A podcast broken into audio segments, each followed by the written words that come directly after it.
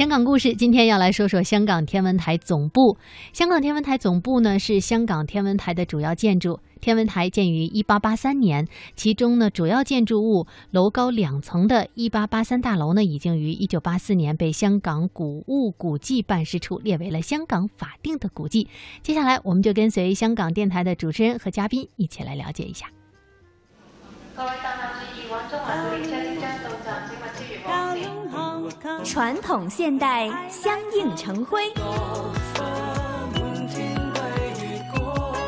中西文化共冶一炉，东方之珠，动感之都，香港故事。香港故事。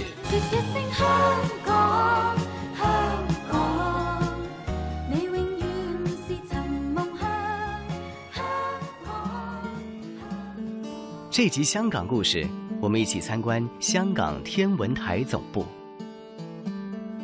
香港天文台总部。坐落在九龙尖沙咀弥敦道一百三十四 A 号，位于旧称伊利晋山的天文山上。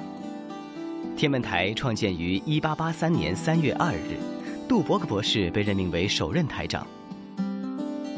最初，香港天文台的职责与上海徐家汇天文台相似，负责气象观测，根据天文观测报道时间和发出热带气旋警告等。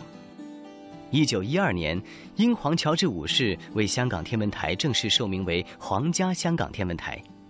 一九九七年七月一日，香港主权回归中国之日起，皇家香港天文台去掉了“皇家”二字，改称香港天文台。香港故事，我们继续请出香港中国旅游杂志副总编辑一哥来到节目当中。你好，大家好。天文台是香港人非常熟悉的一个字眼。那么每到这个天气报告的时候啊，或者现在用智能手机已经可以上到天文台的网站去看资讯了。但是大家知不知道，当你在尖沙咀逛街的时候？隐藏在尖沙咀中部的一座小山坡上面，就是香港天文台的总部呢。这集香港故事，我们请一哥来跟大家介绍一下香港天文台总部的故事。哎，哎，我们说的这个小山丘就叫做天文山，它以前有个旧的名称是伊利晋山，呃，后来因为建了天文台，呃，逐渐人家习惯就把它叫做天文山了哈。嗯，呃。啊，因为呃呃，香港天文台其实呃还有很多分支机构在别的地方，而总部就是设在这个啊九龙尖沙咀弥敦道的一百三十四号 A 座啊，呃这个地方呢。这里还是呃旺中带静啊，就是弥敦道多多旺啊，但在这个地方呢，是因为这个小一个小山上，而且呢，因为呃这里呃可以说是集中了一些呃科技技术型的啊机构在这里边，所以呢呃一般对外就不开放啊，哦，呃所以呢呃还是挺清静的啊，而且这里有参天大树啊，嗯。啊，特别是呢有一座建筑物啊，嗯，叫做一八八三大楼，当时是不是建立的这一个年份就哎就列为这个大楼？呃，这个也说明了，就是香港天文台是创建于一八八三年哦。这座大楼呢，就是原来啊就首建的一座大楼啊。嗯。这个大楼呢，因为它的呃建筑风格呀，一直都保存的很好啊啊，所以呢，呃就挺有名的啊。嗯。就是呃呃特别的呃被啊列为了这个香港法定古迹。哦，也是古物古迹办事处在当年八零年代的时候，哈，一九八四年的时候，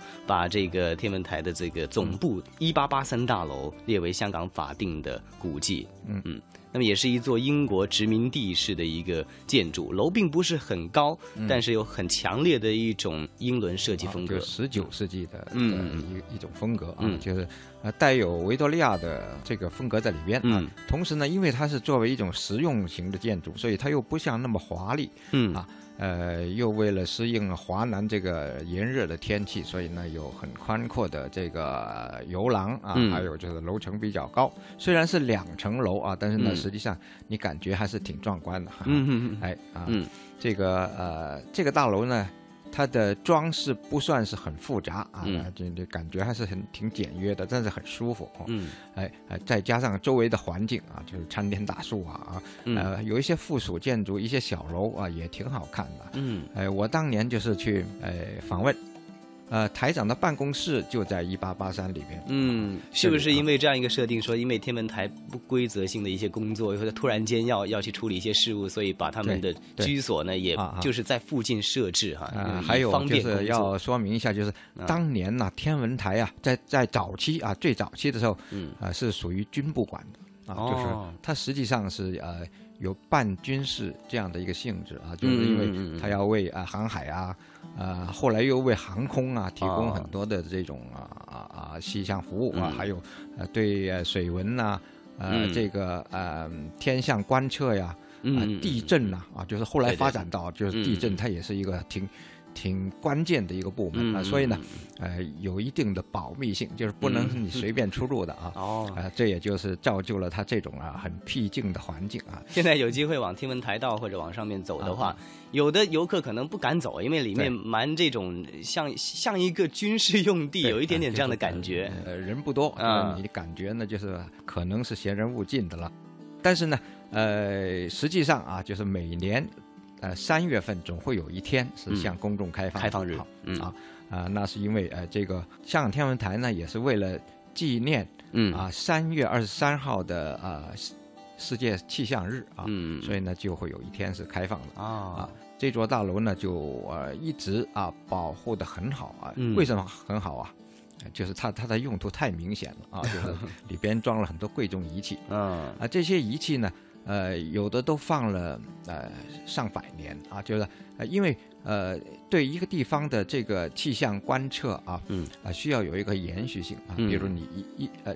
在资料库里边啊，嗯你要是呃从建立了资料库以后啊，延续一百年甚至更长的时间，啊呃这种资料的积累是非常重要。但是你要移了一个地方呢，又不同了啊，就它的整个这个呃数据都不一样。对对对，这个所以呢，它具有呃很有文献性啊。嗯，所以呢。这这个地方一直都保护的很好，对，所以他们对于这个地理的依赖性也相当高哈。那么，所以一直保留着香港这个重要的核心的一个地段。哎，不过呢，就是呃，因为呃，气象学啊、天文学都是啊发展的挺快的啊。嗯啊，还有就是香港的社会啊、经济啊都发展的很快。就是呃，这个天文台比起以前来说，真是显得太太小了，不够用啊。嗯嗯。后来呢，呃，就在它。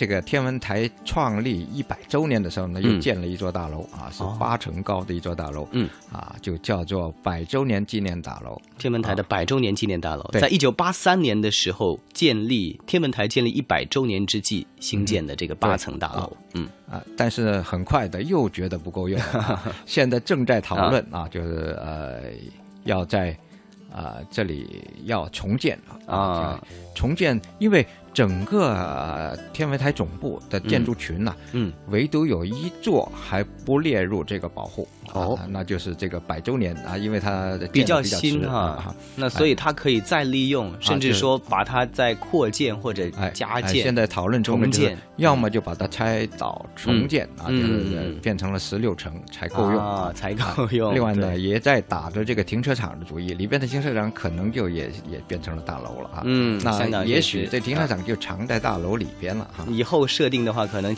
车子要往地下走，或者是往高层去停车了哈。所以，香港这个地方也确实是哈，在市中心难以找到一个。